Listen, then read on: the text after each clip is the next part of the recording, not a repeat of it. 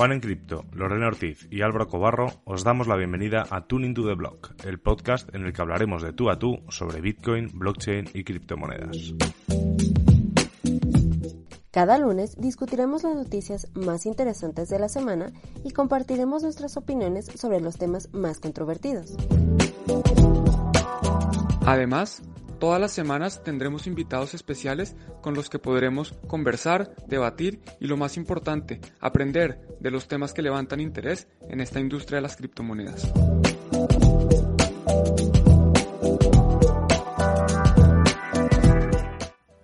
Hola, ¿qué tal? Bienvenidos una semana más al directo de Bitcoin TV de Tuning to the Blog. Eh, aquí, como siempre, yo soy Álvaro Cobarro y conmigo tengo a Lorena, tengo a Juan. ¿Qué tal? ¿Cómo estás, Lorena?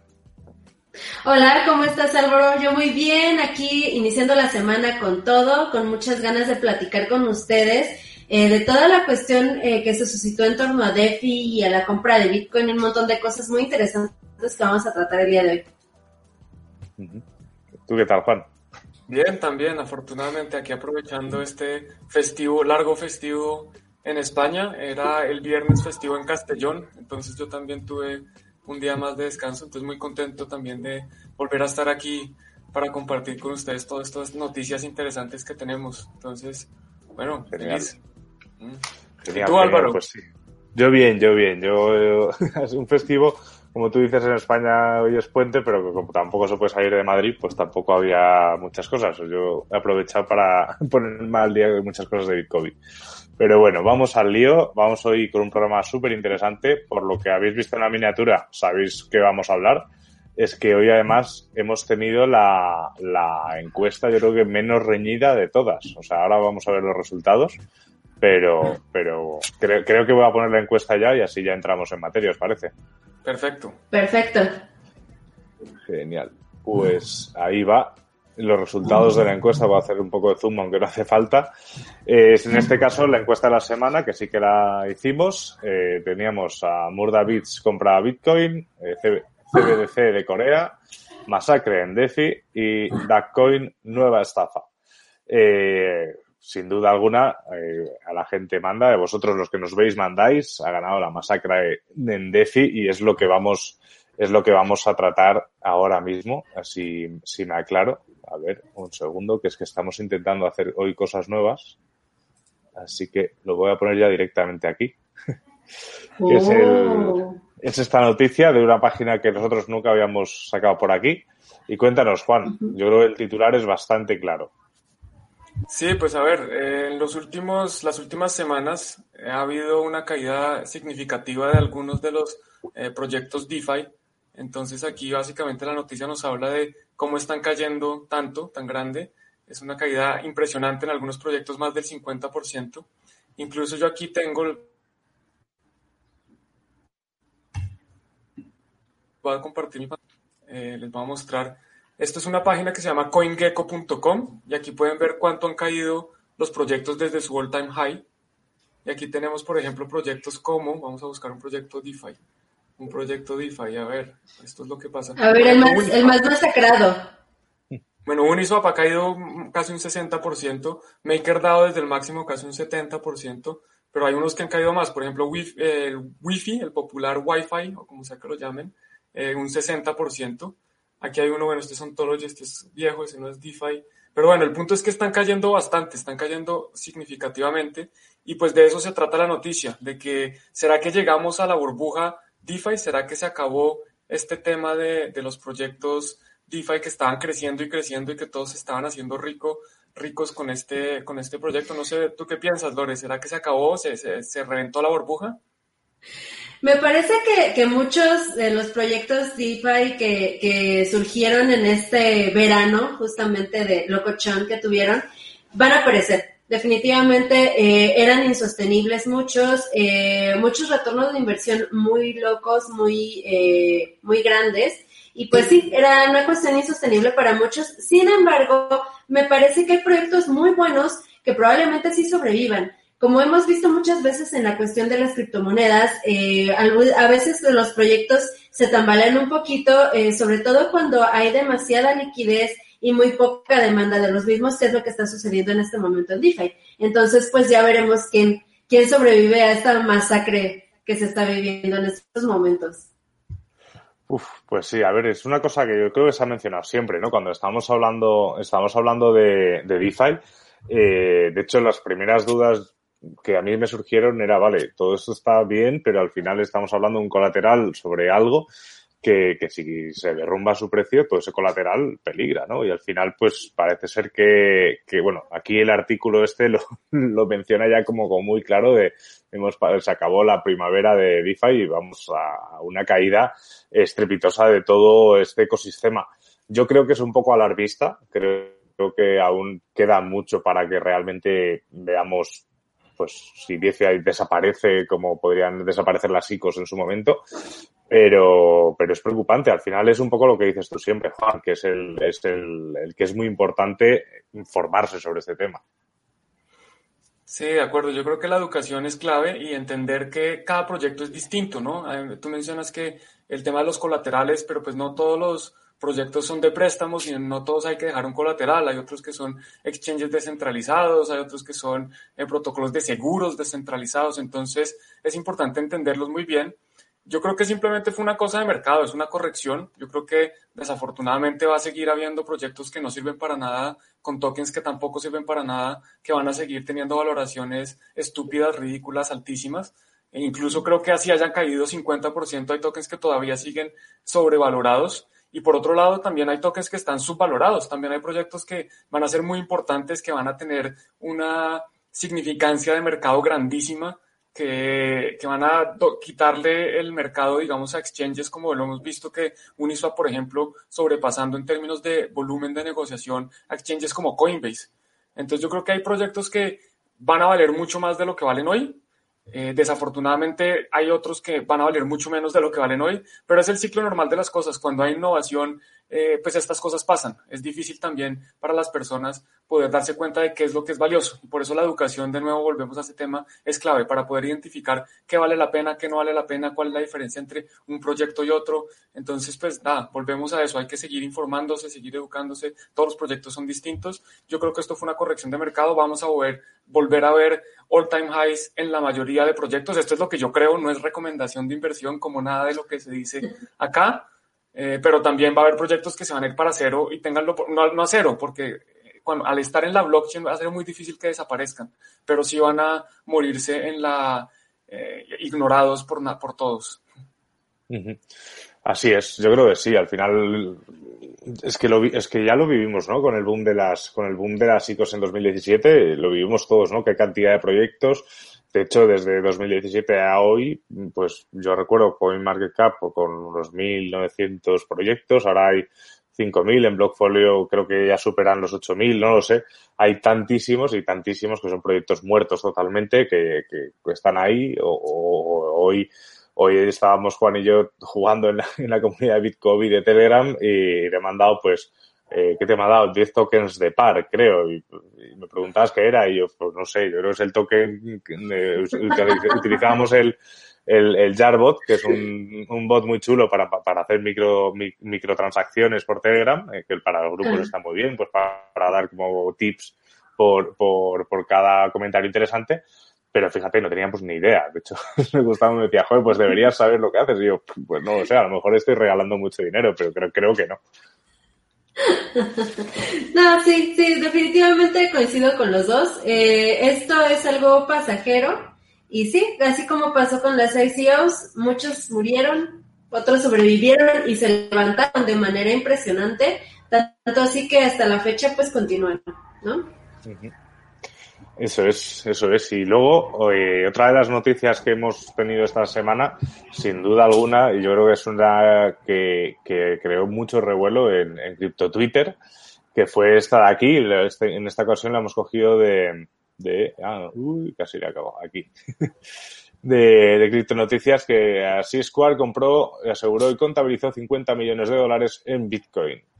Square, para, para los que no lo sepáis, es como una compañía de, de Jack Dorsey, del el creador de Twitter, que siempre se, bueno, se ha mostrado súper bitcoiner y, y, bueno, y ha decidido utilizar fondos de esa compañía pues para comprar un total de 4.709 bitcoins, es decir, unos 50 millones de dólares. Una noticia que realmente creo que es muy significativa para lo que, para lo que son, para lo que son las criptomonedas y sobre todo para lo que es Bitcoin.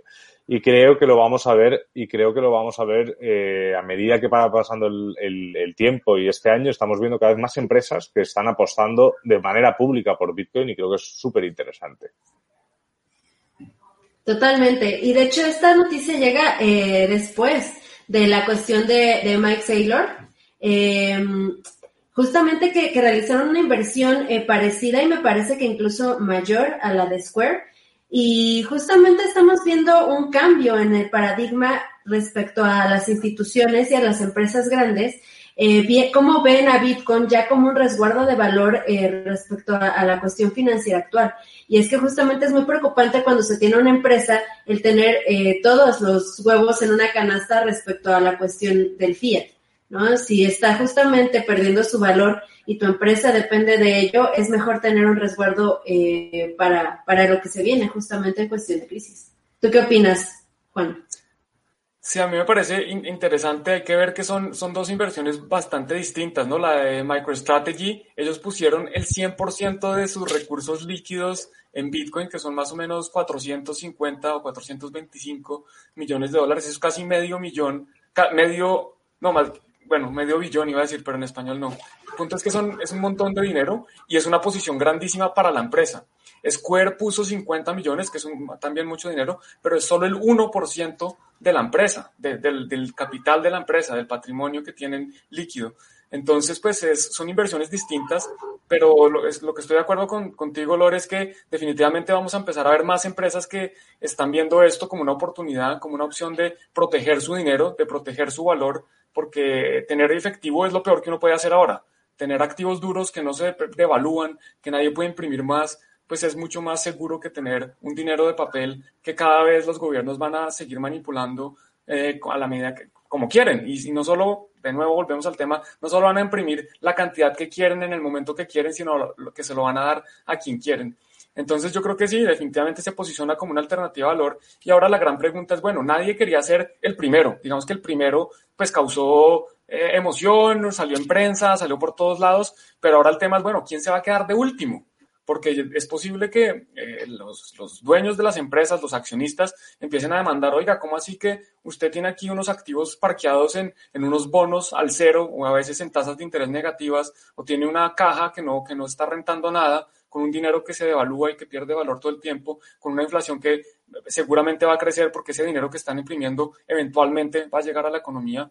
Y mientras que hay otros CEOs que están tomando decisiones de poner este dinero en cosas que, que pueden mantener su valor, que pueden de pronto incluso subir su valor. Entonces yo creo que eh, va a ser, la, la, nueva carrera es interesante. Vamos a ver quién es el último, quién se va a quedar por ser el último, porque apenas haya 10, apenas haya 20, 30, después van a decir, oiga, no, ya hay que montarnos en este tren porque no queremos llegar tarde. ¿Tú qué piensas, Álvaro? Así es. O sea, yo, yo, yo creo que es, lo como vosotros decís, súper significativo y es que además eh, creo que es una señal, eh, sin ánimo de dar ningún tipo de consejo de inversión, eh, súper bullish del mercado. Es decir, estamos hablando de empresas que realmente están apostando parte de su capital, parte de su, de su patrimonio en Bitcoin. ¿no? Yo creo que lo dijiste alguna vez en, en la temporada pasada, decías que, que realmente, Bitcoin obviamente para mucha gente tiene mucho riesgo porque es muy volátil, pero probablemente el mayor riesgo que hay ahora mismo sea no estar en Bitcoin, o sea, directamente. O sea, estamos hablando de una situación en, en la cual eh, cada vez hay más información, cada vez es más fácil para las empresas eh, hablar sobre esto o documentarse sobre esto y, y, sobre todo empresas que son tipo fondos de inversión, eh, ¿cómo le explicarían a sus eh, accionistas o que el que se hayan perdido todo lo de Bitcoin por simplemente hacer caso a habladurías o, o, directamente pensar que, es mucho mejor meterlo en, acciones de bancos o, o, en cualquier otra historia, cuando realmente Bitcoin cada vez es un proyecto más sólido, cada vez tiene más adopción y cada vez eh, tienes más números de que las cosas te salgan bien. Lo que a mí me llamó muchísimo la atención también de este artículo fue el hecho de que esta compra fue súper planeada, muy planificada, eh, se hizo de a poco en poco, justamente eh, con el afán de no eh, provocar una reacción eh, de compra masiva en el mercado, ¿no? Entonces, eh, lo, lo, interesante de esto también es que justamente está publicado el cómo, el how to, eh, para que justamente otras empresas empiecen a copiar este tipo de, acciones, este tipo de modelos de compra en cuanto a, criptoactivos. Y eso me parece muy interesante y muy, alentador.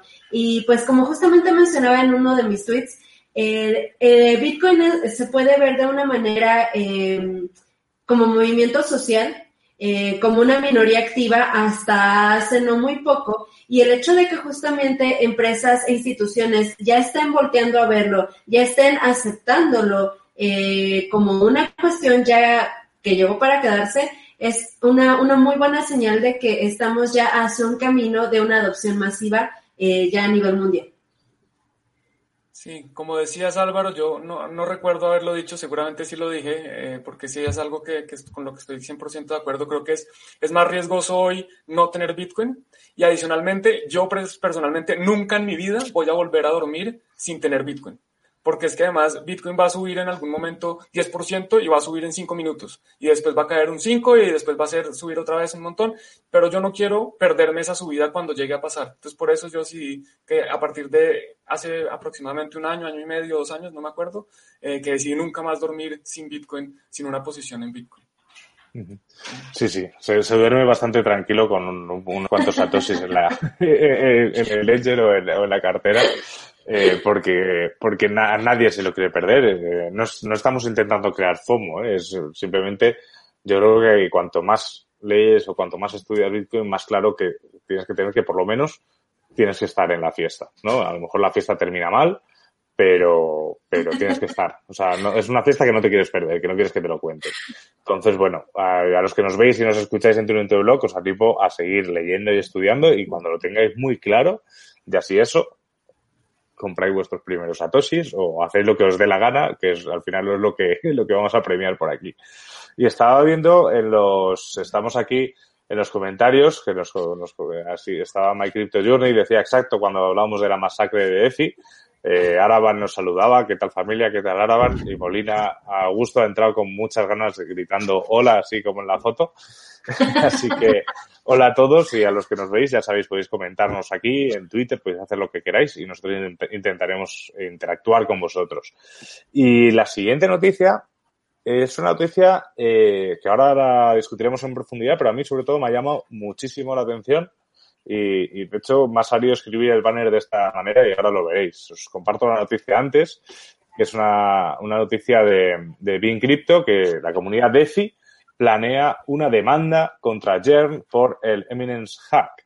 Se ha iniciado una campaña de financiación colectiva para una demanda contra Jern Finance. Los miembros descontentos de la comunidad DeFi, subrayo de la comunidad DeFi, están reclamando daños derivados del hack de Eminence. El fundador de Jern, André Cronch, o Cronge, eh, se tomó un paréntesis de las redes sociales después de esta reacción. ¿Por qué me ha llamado la atención? Pues muy sencillo. Eh, estamos hablando de descentralización, estamos hablando de, eh, estaba aquí poniendo esto, comunidad de al ataque centralizado. Eh, estamos hablando de descentralización, estamos hablando de finanzas descentralizadas, concretamente cuando estamos mm, encima, estamos hablando sobre un tema como DeFi y resulta que ha habido un protocolo que ha sufrido pues, un ataque y los perjudicados, la comunidad DeFi, no, supongo, supongo, que no es toda la comunidad DeFi, sino una serie de perjudicados dentro de, esa, de ese protocolo, han decidido actuar exactamente como cuando se actúa cuando hay un problema con una empresa privada, eh, que es hacer una demanda colectiva pues para intentar recuperar su dinero.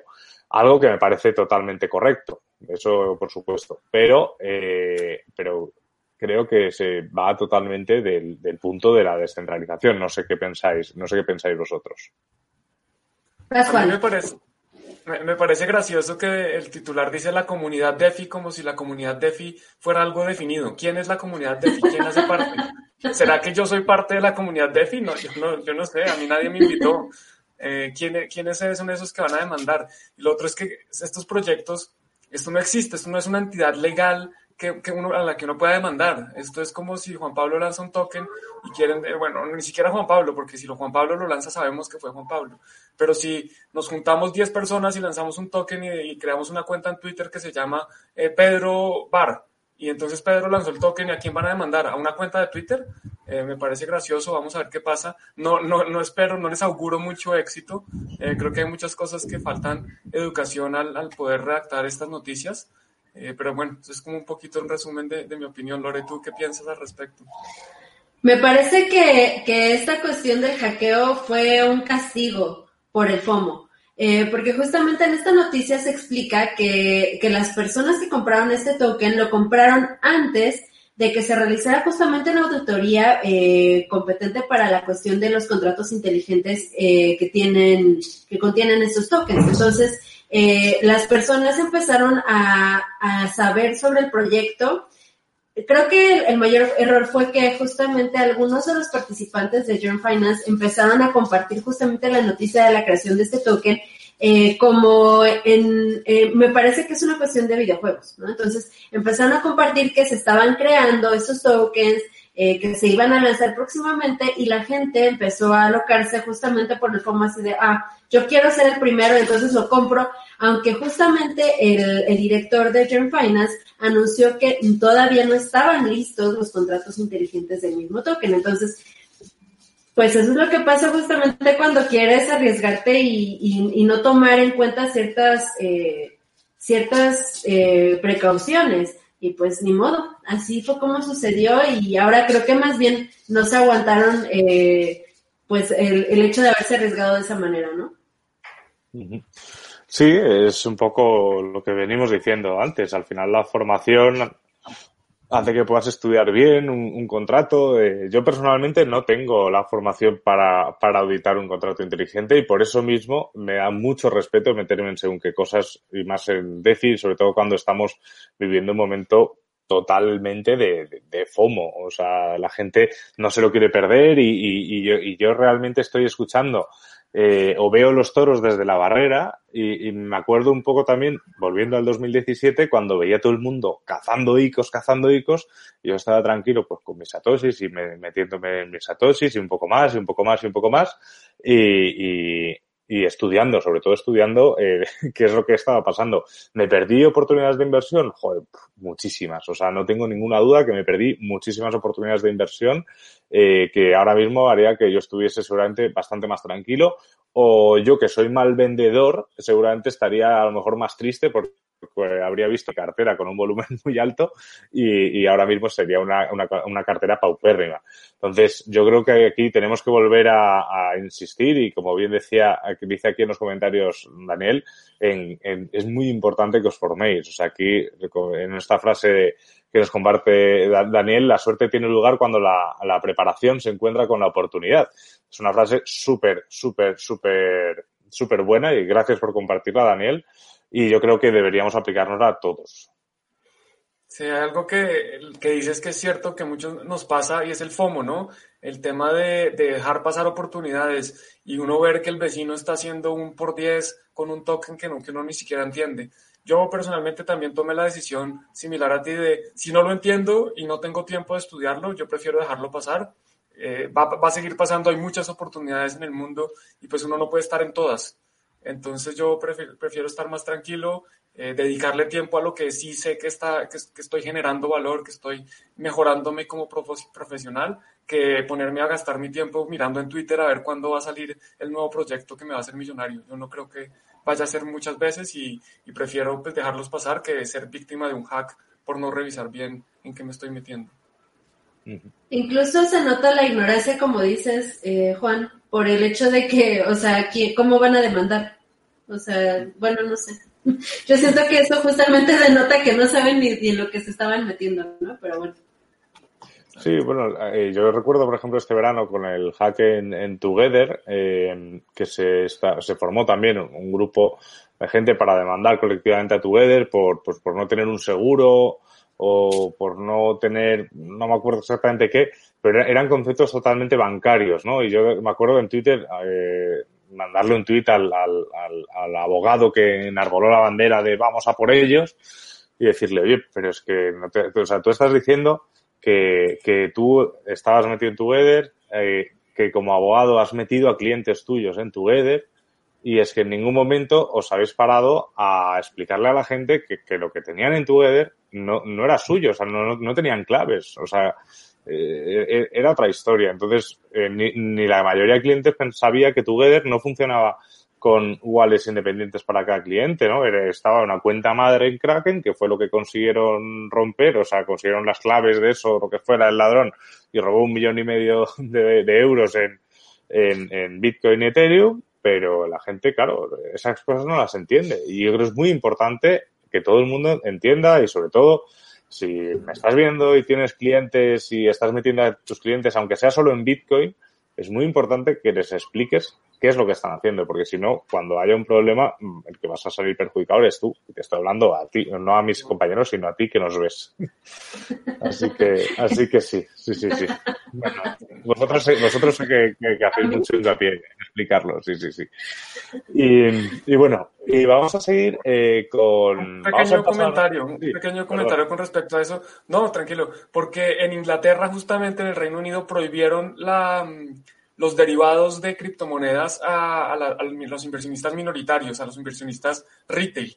Eh, básicamente, muchas de estas empresas que no ofrecen el Bitcoin como tal, comprar Bitcoin o comprar una criptomoneda, sino que ofrecen un contrato de diferencia de precios, se llaman estos, son los derivados más comunes. Por ejemplo, lo que hace eToro, que yo no tengo el Bitcoin, simplemente que si Bitcoin sube, mi dinero sube, que si Bitcoin baja, mi dinero baja, pero yo en realidad no tengo el Bitcoin. Bueno, pues eso en el Reino Unido va a quedar prohibido precisamente porque la gente no entiende de qué se trata. Y ahora que empiezan a sacar futuros y opciones y un montón de nuevos derivados, ahora quieren pues el ETF que todos estamos esperando desde hace como tres años, el famoso ETF, esos son derivados y esos están, van a estar prohibidos para los minoritarios porque no lo entienden y después dicen, oiga, y mi Bitcoin, no señor, es que usted nunca tuvo Bitcoin, usted no tenía Bitcoin, usted tenía ahora un contrato conmigo de que si Bitcoin subía yo le daba más dinero y que si Bitcoin bajaba, pues yo le quitaba dinero, pero no era un Bitcoin como tal.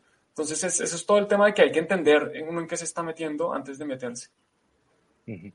Efectivamente, eso, eso pasa también, por ejemplo, decía Sitoro, decir, bueno, la mayoría de brokers de estos de CFDs tenían derivados de Bitcoin, sobre todo en 2017, y por ejemplo, también un, caso muy claro era Revolut, las tarjetas estas de, las tarjetas estas de aquí, yo tengo una, no la voy a enseñar, tengo las tarjetas de, de Revolut, eh, ofrecían, ¿no? La primero, ah, compra criptomonedas con nosotros, yo de hecho, eh, en algún momento compré ahí eh, claro, sin, sin, saber muy bien, enseguida vendí porque dije, coño, pero es que esto no puedo llevarlo así, tú puedes pagar, te dicen, puedes pagar con Bitcoin, con Revolut. No, mentira, o sea, tú, claro, tú tienes eh, el contrato este de dentro de Revolut y sí, como es una visa normal, pues tú pagas y te hace el cambio automáticamente. Yo Revolut lo he utilizado, eh, pues por ejemplo, la última vez que fui a México, en lugar de cambiar euros por, por, por pesos, dije directamente, pues utilizo esto, pero claro, es que es lo que hace Revolut, no usas Bitcoin con Revolut, sino que usas un derivado y es importante que, que lo tengamos en cuenta a la hora de hacer, hacer todo esto. Así es. ¿Qué más tenemos hoy, Álvaro? Pues vamos a pasar a Twitter y no a una a los memes, a los memes ahora llegarán, sino a una encuesta que lanzaste, Juan, que nos ha parecido súper interesante y me gustaría animar a todos los que nos estáis viendo en directo a, a comentarlo también en los comentarios, que qué opináis, y os comparto aquí la encuesta de Juan eh, la encuesta de viernes en la tarde y para todo el fin de semana. Honestamente, ¿qué es más difícil de entender entre Bitcoin y el sistema fiat actual? La opción 1, Bitcoin. La opción 2, sistema fiat. Y la opción 3, eh, no me mojo, ver las respuestas. En este caso, eh, ganó por un 47,6% el sistema fiat. O sea, que la gente opina que es más difícil de entender el sistema fiat que Bitcoin. Y no sé, voy a, como estoy aquí casi moderando, me voy, voy a ofrecerme mi primer turno a cualquiera de vosotros dos, antes de decir mi opinión. Bueno, si quieres yo empiezo que, que hice la, la, la encuesta. Vale. Yo estoy de acuerdo con los respondientes, con las personas que responden. Yo creo que eh, el sistema fiat es más difícil de entender. Mucha gente dice, no, yo lo entiendo porque sí, yo uso pesos o dólares o euros o lo que sea y creen que eso es entenderlo. La, yo estoy seguro que podemos invitar a todas las personas que respondieron la encuesta y habrá uno o dos que nos pueden responder cómo funciona el sistema fiat. ¿Quién me puede decir ¿Quién decide cuánto se imprime? ¿Quién decide cuándo se imprime? Una vez deciden esto, ¿quién decide cómo, cómo se distribuye eso que se imprime? ¿Cómo el, ¿Cómo el gobierno recibe ese dinero? Porque ese dinero no lo imprime directamente el gobierno. Después, ¿cómo se repaga ese dinero? ¿Qué significan las tasas de interés? ¿Quién controla las tasas de interés? ¿Tasas de interés negativas? ¿Cómo así?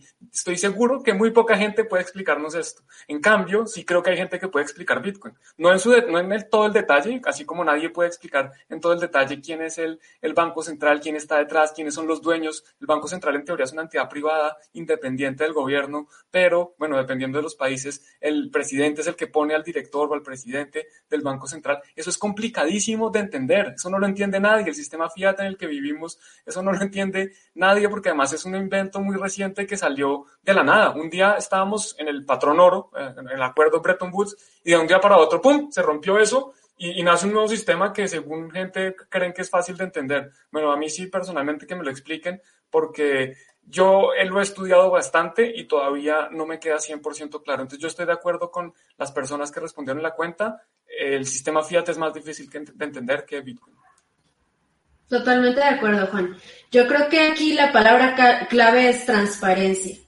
Eh, con cripto, con Bitcoin, no hay eh, nada, una mano eh, invisible ahí manejando hilos, no hay ninguna cuestión política propiamente en la herramienta tal cual ni en el código, o sea, no hay, no hay ninguna manipulación de ninguna clase. Entonces, si el, el código ya está escrito, si tú lo entiendes, si tú entiendes el mecanismo por medio del cual se generan los bitcoins, eh, cómo se distribuyen, eh, cuántos va a haber, entonces es una cuestión mucho más simple que, que toda la cuestión que, que mencionas, Juan, eh, de quién dice qué se va a hacer, cómo se va a hacer. Ahora también todas estas cuestiones cambian de gobierno a gobierno y de sexenio en sexenio, por ejemplo, en el caso de México, eh, cada presidente pues tiene una visión diferente de cómo debe ser la economía, eh, tienen asesores diferentes, entonces todo esto va cambiando eh, todo el tiempo.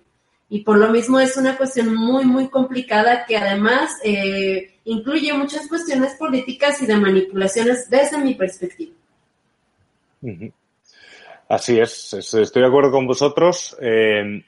creo, creo que la conclusión que saco yo también a todo esto, porque Sí es cierto que eh, a lo mejor entender el, funcionamiento de Bitcoin de manera interna, de manera técnica, sí que es algo bastante complejo, pero creo que vivimos, eh, ¿cómo lo diría? Eh, no en una burbuja, sino en... Eh, yo creo que, el sistema que económico que hay actualmente ha conseguido que la gente, todos nosotros, vivamos hipnotizados, por así decirlo. ¿Por qué hay gente que pensaría que el dinero fiat es mucho más fácil que entender que, lo que sería Bitcoin? Para ellos, eh, entender el uso del dinero fiat es coger un billete, dárselo a la, de la tienda y comprar una botella de agua. Y ahí termina la historia. Pero han conseguido que como todos confiamos, o bueno, en teoría todos confiamos en este sistema, que no nos preguntemos exactamente pues todas esas cuestiones que mencionaba Juan de qué son las tasas de interés, por qué se imprime, qué, qué hay de colateral. La gente piensa que sí, hay muchísima gente que piensa que el oro sigue siendo un colateral a la hora de emitir dinero. Eh, entonces, creo que, que, la respuesta de gente de que es más complicado Bitcoin, a ver, si nos ponemos obviamente a explicar eh, criptografía eh, de la, la, curva elíptica, la minería, la seguridad y ya encima le metemos CoinJoin, Lightning y, mil palabras más y Segwit y, ya pues ya, si nos metemos en, más historias pues, pues más complicado es, ¿no? Pero realmente yo creo que la gran diferencia es que la gente que se mete dentro de este ecosistema se preocupa por entender todas estas cosas y al final son cosas que son A y B, o sea, A, más B igual a C o, son prácticas, son números, son matemáticas. Entonces, es, yo creo que una vez que decides meterte en la madriguera y te pierdes por ahí, creo que es fácil de, bueno, fácil, es que la palabra fácil aquí es un poco traicionera, ¿no? Pero, pero es, es entendible. En cambio, todo dinero fiat mm, puede que a, la mayoría de gente le parezca fácil porque no se ha parado nunca a entender. O sea, yo a, a mis amigos les pregunto, vale, ¿qué es el dinero? O, o, qué tiene valor? ¿El dinero o lo que te compras con el dinero?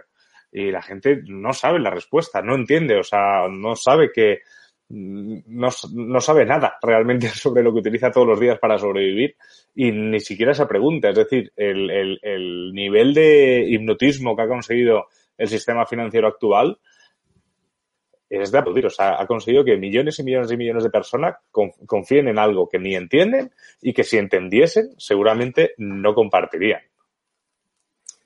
De acuerdo, ahí yo me quedo con algo que dijo Lorena y es la transparencia. Es que Bitcoin es, es, relativamente fácil de entender porque toda la información está ahí, todo es código abierto, todos podemos ver el código, así no lo podamos leer, lo podemos ver. ¿Quién me dice dónde está eh, la cláusula de cómo funciona el Banco Central europeo y quién, quién toma las decisiones y cómo se toman esas decisiones y cuándo se toman. Eso, eso no es transparente, eso no, es, no lo podemos ver nosotros.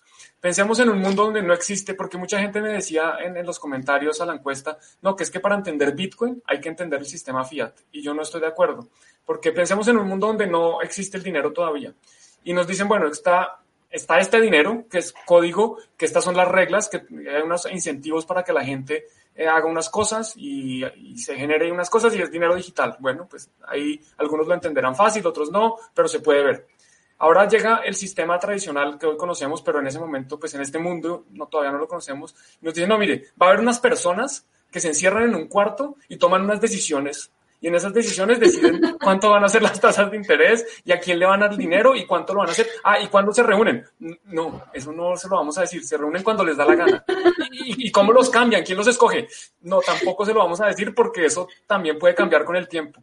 Entonces, esto es un sistema que se ajusta a lo que esta gente quiere, a lo que unos burócratas por ahí sentados de corbata deciden qué es lo que hay que hacer. Eh, con Bitcoin no, con Bitcoin es distinto, es un código que está escrito y que todos pueden ver y que no va a cambiar porque una gente decía, no es que sabe que ahora como que se viene una crisis, entonces imprimamos más. como bueno, quería decir. Puede pasar eso y lo que pasaría es que se hace un fork de algo como Bitcoin SV y ya está. O sea, nadie, nadie más le haría caso, pero, pero bueno. Y yo quiero una última cosa más eh, respecto a lo que comentó Juan. Honestamente, yo entendí el dinero hasta que entendí primero Bitcoin. O sea, a mí Bitcoin me, hizo comprender realmente lo que es el dinero. Eh, antes de eso yo no, yo no entendía nada. O sea, justamente como dice Juan, como todo es así como entre la bruma y, y muy misterioso, pues así como que dices, no, quién sabe, ¿no? De, de, lo que me están hablando. Hasta que yo entendí Bitcoin, cuando yo conocí Bitcoin, yo entendí realmente lo que era la economía y lo que era el dinero. Eso es, eso es. Al final es eso. O sea, antes de que tú te pongas a estudiar Bitcoin, seguramente ni te hayas, lo que estudies, seas económico o, o, algo relacionado muy de cerca con, con, con, el dinero. No con la inversión, ojo, ¿eh? porque yo creo que la gente invierte en bolsa sin tampoco saber, saber exactamente qué es el dinero, ni siquiera saber en lo que está invirtiendo. Pero, pero, pero es que hasta que no te pones realmente realmente a estudiar lo que es eso, no te das cuenta de, también de todos los fallos que puede haber en este, en el, en el sistema en el que estamos. Entonces, eh, ya lo decimos, es el momento, aprende Bitcoin. Es, el punto, es, es, el, es, el, no, es que hoy llevo la de Bitcoin, pero, pero sí, no. es el momento, es el momento de decir eso. No, no, llegas tarde, no estás solo, no somos cuatro frikis, aprende Bitcoin. Es el, es, es, el mejor consejo que te podemos dar ojo, no inviertas, eh, aprende y luego ya haz lo que, lo, que quieras. Así que no sé si queremos decir algo más sobre el tema. Me ha parecido muy interesante esta, esta, esta encuesta, Juan, la verdad es que, está muy bien. Yo creo que siempre podríamos traer algo así al, programa eh, para, para, no hablar también solo de noticias, sino que también intercambiar opiniones. Y vamos ya a la parte un poco más desenfadada, que es, que es pues, los memes de la semana, los memes que, que vamos seleccionando y seguramente se nos pierdan muchísimo. Voy a meter el, el banner aquí ya. Y empezamos con una especie de noticia meme, ¿vale? Que nos compartió Juan, que es esta de aquí que es el... Está aquí, cuéntanos, Juan. Bueno, pues esto es de John McAfee, que lo han capturado en España por distintos cargos, principalmente por evasión de impuestos en Estados Unidos y también por estafa, porque él había recibido mucho dinero de distintos promotores de ICOs, de las populares ICOs de las que hablamos al principio del video, sin hacer un disclosure de que estaba haciendo eso. Un disclosure es como un anuncio público diciendo, miren, yo promociono esto, pero me han pagado. eh, o yo promociono esto, pero soy inversionista, o les quiero contar de esto, algo así. el disclosure es ese, ese paréntesis diciendo, bueno, tengo que hacer esta aclaración. No sé cuál sería la traducción en español, no la conozco. Eh, pero bueno, este, perdón, sí, un aviso eh, aclarativo, digámoslo así. Entonces, bueno, pues John McAfee eh, lo han cogido, está preso, vamos a ver si lo extraditan a Estados Unidos. No conozco los tratados de extradición de España a Estados Unidos. ¿Por qué meme también? Porque esta es una de las personas más controversiales del ecosistema. Él había dicho que se iba a cortar y comer su miembro si Bitcoin no llegaba a un millón de dólares. Creo que el año pasado, si no estoy mal. Entonces, por eso me parece gracioso. Ah, creo, y creo que a Lorena también le parece gracioso. un poquito. No, no es gracioso, es gracioso. Ah. Es un punto. También es cierto que la detención de alguien, eh, bueno, pues no sé, en muchas ocasiones eh, no debería ser celebrada o al final puede ser tomada incluso por censura. En el caso de McAfee, yo creo que al final es un personaje eh, muy polémico.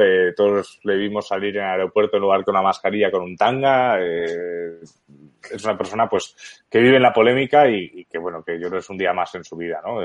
había creo que había rumores de que había eh, que por Cuba o por no sé dónde habían venido o, en aguas internacionales, ni idea, que, habían asaltado el barco los federales también, yo qué sé, o sea, no, es McAfee, o sea, cualquier cosa, cualquier cosa nos puede venir. Y nos comentaba por Facebook, eh, aquí, toma ya, Juan, aquí sí que nos sales. Eh, Campos John, yo pienso que depende para qué fin, para qué fin busques entender el sistema Bitcoin es el valor que le darás al sistema Fiat. Si buscas Bitcoin para hacer crecer una inversión fiat, claro que te preocuparás por entender ambos sistemas, pero si buscas entender Bitcoin como opción de manejar el intercambio comercial, se vuelve algo más para implementar. Bueno, es una opinión válida, por supuesto. Si, la he entendido bien, porque a lo mejor no la he entendido bien, eh, lo que nos quieres decir aquí, Campos, es el que si tú usas Bitcoin como máquina para generar eh, dólares, eh, pues sí que te preocupas del sistema de dólares. En cambio, si tú usas Bitcoin solo pues para vivir y para intercambiarlo, simplemente pues es una implementación más. Si es lo que nos has dicho, puedo estar de acuerdo, pero te pondría un asterisco, que me gusta siempre poner los asteriscos, que es que eh, realmente, aunque lo utilices solo para intercambiar, el hecho de que tú decidas utilizar Bitcoin solo para intercambiar ya de por sí hace que entiendas eh, los fallos del sistema fiat y decidas usar Bitcoin para, para intercambiar. No sé si estarás de acuerdo, eh, te agradezco tu comentario de corazón, pero, pero bueno, yo te, digo lo que opino. No sé si alguno queréis. No, quiero más memes. Más memes. Bien. Genial. Pues vamos a pasar a este meme aquí, a ver que lo tengo por aquí. Este de aquí que lo tengo que hacer así. Payment processing, procesamiento de pago. Se piensa, tarda, sacan la pistola, aprobado, y uff, menos mal, y todos, y, todos lo hacen. Aquí se está, se está utilizando una, se está utilizando una visa, pero, pero bien podría ser también con una transacción de Bitcoin o Ethereum en según qué caso. Sí, a, mí lo que me, causó mucha gracia justamente de este meme fue que hace como un año aproximadamente, no sé si pasó también por allá en Europa, eh, una falla así terrible justamente de, los sistemas de pago con tarjeta. Entonces, eh, realmente la, economía prácticamente aquí en México se paralizó como por una hora o dos horas.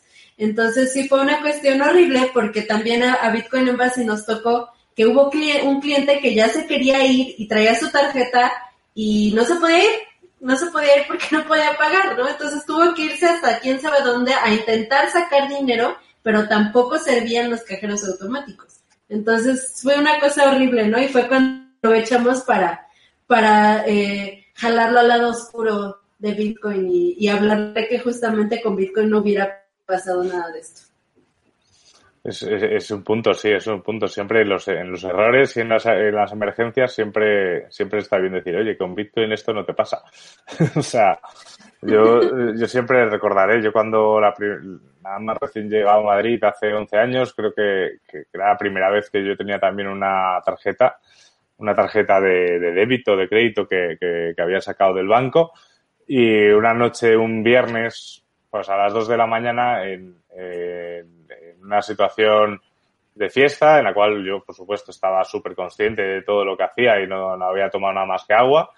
Eh, fui a pagar, fui a pagar eh, unos refrescos, fui a pagar unos refrescos y, y empecé a poner el pin de la tarjeta eh, mal, porque era una tarjeta nueva y yo estaba poniendo el pin de, pues, de, de, del teléfono, no me acuerdo.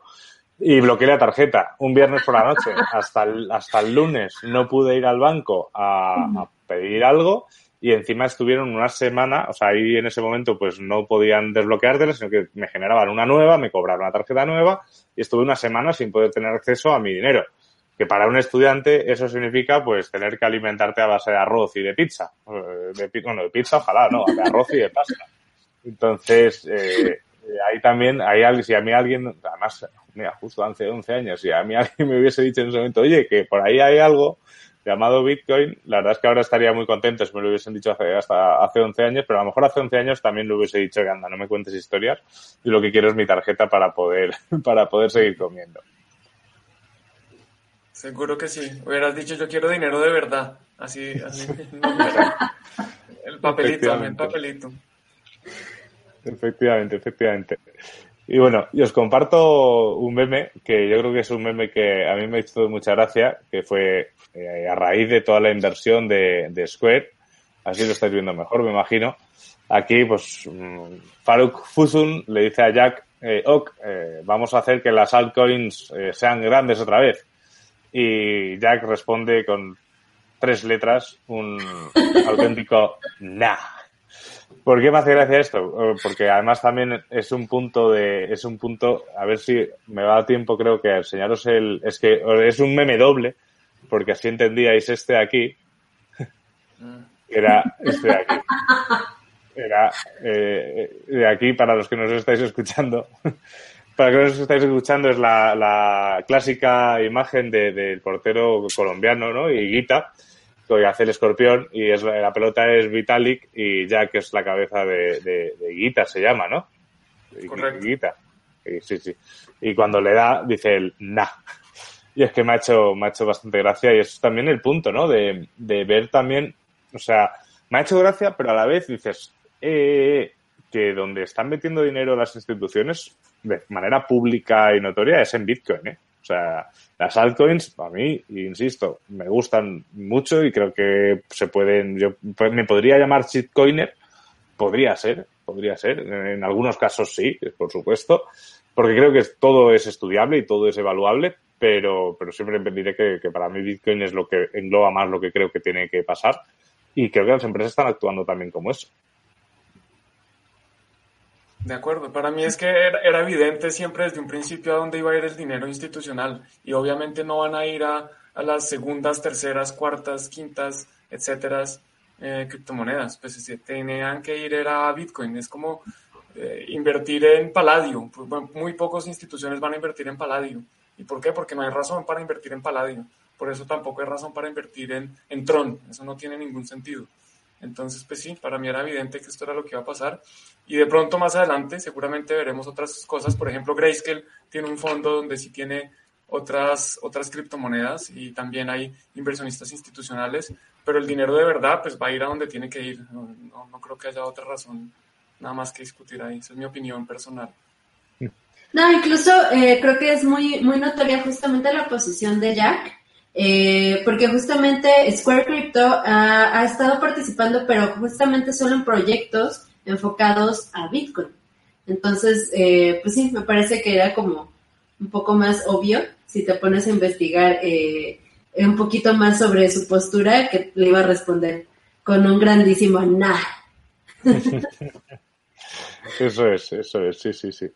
Así es. El NA, yo creo que además se va a convertir ya eh, directamente, ¿no? Cuando alguien diga alguna tontería por Twitter, el ponerle el NA, ya creo que todos los de Crypto Twitter sabremos, sabremos qué es lo que está pasando.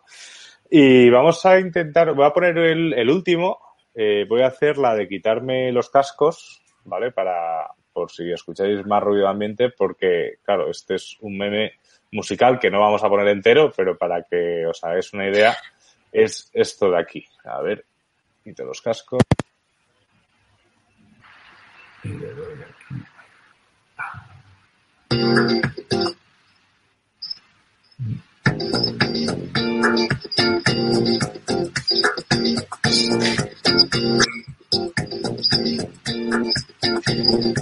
Who? Sailor is a Bitcoin global bull. 38,250 because for the bowl of bowls, the century sailor smarter, faster, stronger, longer, longer. He hits Bitcoin harder, harder, smarter, smarter. 38,250 because for the bowl of bowls. Sailor is a Bitcoin bull, bull, bull. 19.3 trillion. Pobrecita. Ya. Pobrecita. Sí. No, pues es un rap. Déjala. Hice una canción. Una canción. Pero no sé, pero, pero el personaje, el personaje que hizo el vídeo eh, estaba parodiando o era, o era una No, o era algo serio, ¿no? esa- o sea, e- ella realmente o sea, eh, hizo esta canción para promover este como lo que sucedió de, de, de Sailor, pero pero yo es que sabes sabes por qué ella me dice que de verdad sí es, o sea, sí va en serio. Estaba viendo ayer un porque la empecé a seguir después de esto. Y ayer hizo un, un, un, este, un live stream donde justamente eh, platicaba como con sus followers y así, y, y dijo, ahora voy a rapear otra vez, pero con un hula hula. Y se nota en su expresión que realmente se lo está tomando en serio. O sea, realmente, o sea, es algo de verdad serio para ella. Bueno, yo, yo creo que logró su objetivo. Su objetivo Sí, era sí, llegar a, sí. a mucha gente, hacerse famosa o más famosa, y lo está logrando. Pues mira, ahora tiene una nueva seguidora y, y eso es uno de tres. Seguramente mu- muchos más también la habrán seguido. Y hay gente para todo, hay gente que le interesa todo, hay gente que nos está viendo a nosotros. Imagínense, hay gente pa- para distintos intereses. No, no, sí, sí, total. No, no, su objetivo está, ha salido, ha salido aquí en Tuning to the Blog y ha salido en, en mi COVID TV, o sea que ha conseguido salir en sitios importantes. Y ojo, eh, a ver si un día lo hablamos, pero creo que es muy importante, lo hablaba con, con Necio, que nos está viendo en los comentarios en, en el desayuno de Bitcopy, eh, que, que, que se está generando mucho contenido educativo y se está generando mucho contenido eh, eh, de, de noticias, o sea, como lo que estamos haciendo ahora, pero se genera muy poco contenido puramente de entretenimiento, por lo menos en español. O sea, eso es un punto, porque a, a los que nos gusta Bitcoin también nos gusta reírnos y nos gusta, bueno, de hecho, Bi- Bitcoin genera una cantidad de memes todas las semanas increíbles. Pero, pero ojo, porque ahí a lo mejor dentro de poco nos veis rapeando. No sé, no sé. Sí, ¿tú eres bueno para el rap? No sé, no, no, yo no, yo no, yo solo sé hacer pareados sin querer, pero nada más, nada, nada, nada más. Pero bueno, pues, pues nada, pues parece ser que hemos llegado al final del, del programa de hoy, eh, un programa, pues la verdad es que ha sido bastante ágil. No sé si a los que nos estáis viendo habéis visto que hemos probado ahí con la realización de ir cambiando las cámaras, eh, no sé si eso os ha mareado, eh, yo creo que más o menos hemos salvado, la- salvado los papeles. ¿Ves? Ahora Juan se me está mareando, porque no sabía qué estaba Ya, ya no pasando. me decapitaron como siempre. No, hoy tapamos a Juan del todo, además. Hoy tapamos to- to- totalmente a Juan, sí, sí, sí, sí. Así que, bueno, eh, oye, lo dicho, muchísimas gracias a estos dos catacracks. Eh, ahora esto lo puedo hacer así. A estos dos catacracks que, que están aquí con, con nosotros en Bitcoin TV y, por supuesto, en Torrent Blog si nos escucháis. Ya sabéis, nos podéis, eh, no os estoy dejando hablar, pero es que nos podéis seguir en todo lo que pone por aquí abajo también, de, en todos esos son Twitters, Telegrams, Facebooks, absolutamente todo. Y estaremos muy contentos de que comentéis y deis like a los vídeos, os suscribáis a nuestros canales, porque de esa manera pues también llegamos a cada vez más gente. Así que nada, yo ya he hecho la promo y os toca despedir a vosotros. Lore, Vas, adelante. Juan. Ah, no. Bueno, voy yo entonces. Nada, muchas gracias por acompañarnos en este lunes festivo aquí en España y no se olviden que nos vemos la próxima semana y nos escuchamos y por ahí estaremos porque seguramente eh, vamos a estar por ahí hablando y diciendo distintas cosas en distintos lados y ahora es tu turno. ¡Ah! Casi, casi. Eh, pues muchas gracias. Eh, estuvo muy divertido esta transmisión. Mándenos memes, mándenos más memes, eh, videos así, eh, aunque sean serios, eh, pero son graciosos. Y, cualquier otra cuestión o, noticias que nos quieran compartir para que comentemos aquí entre todos. Y pues muchas gracias por acompañarnos. Síganos por favor y nos vemos entonces el próximo lunes.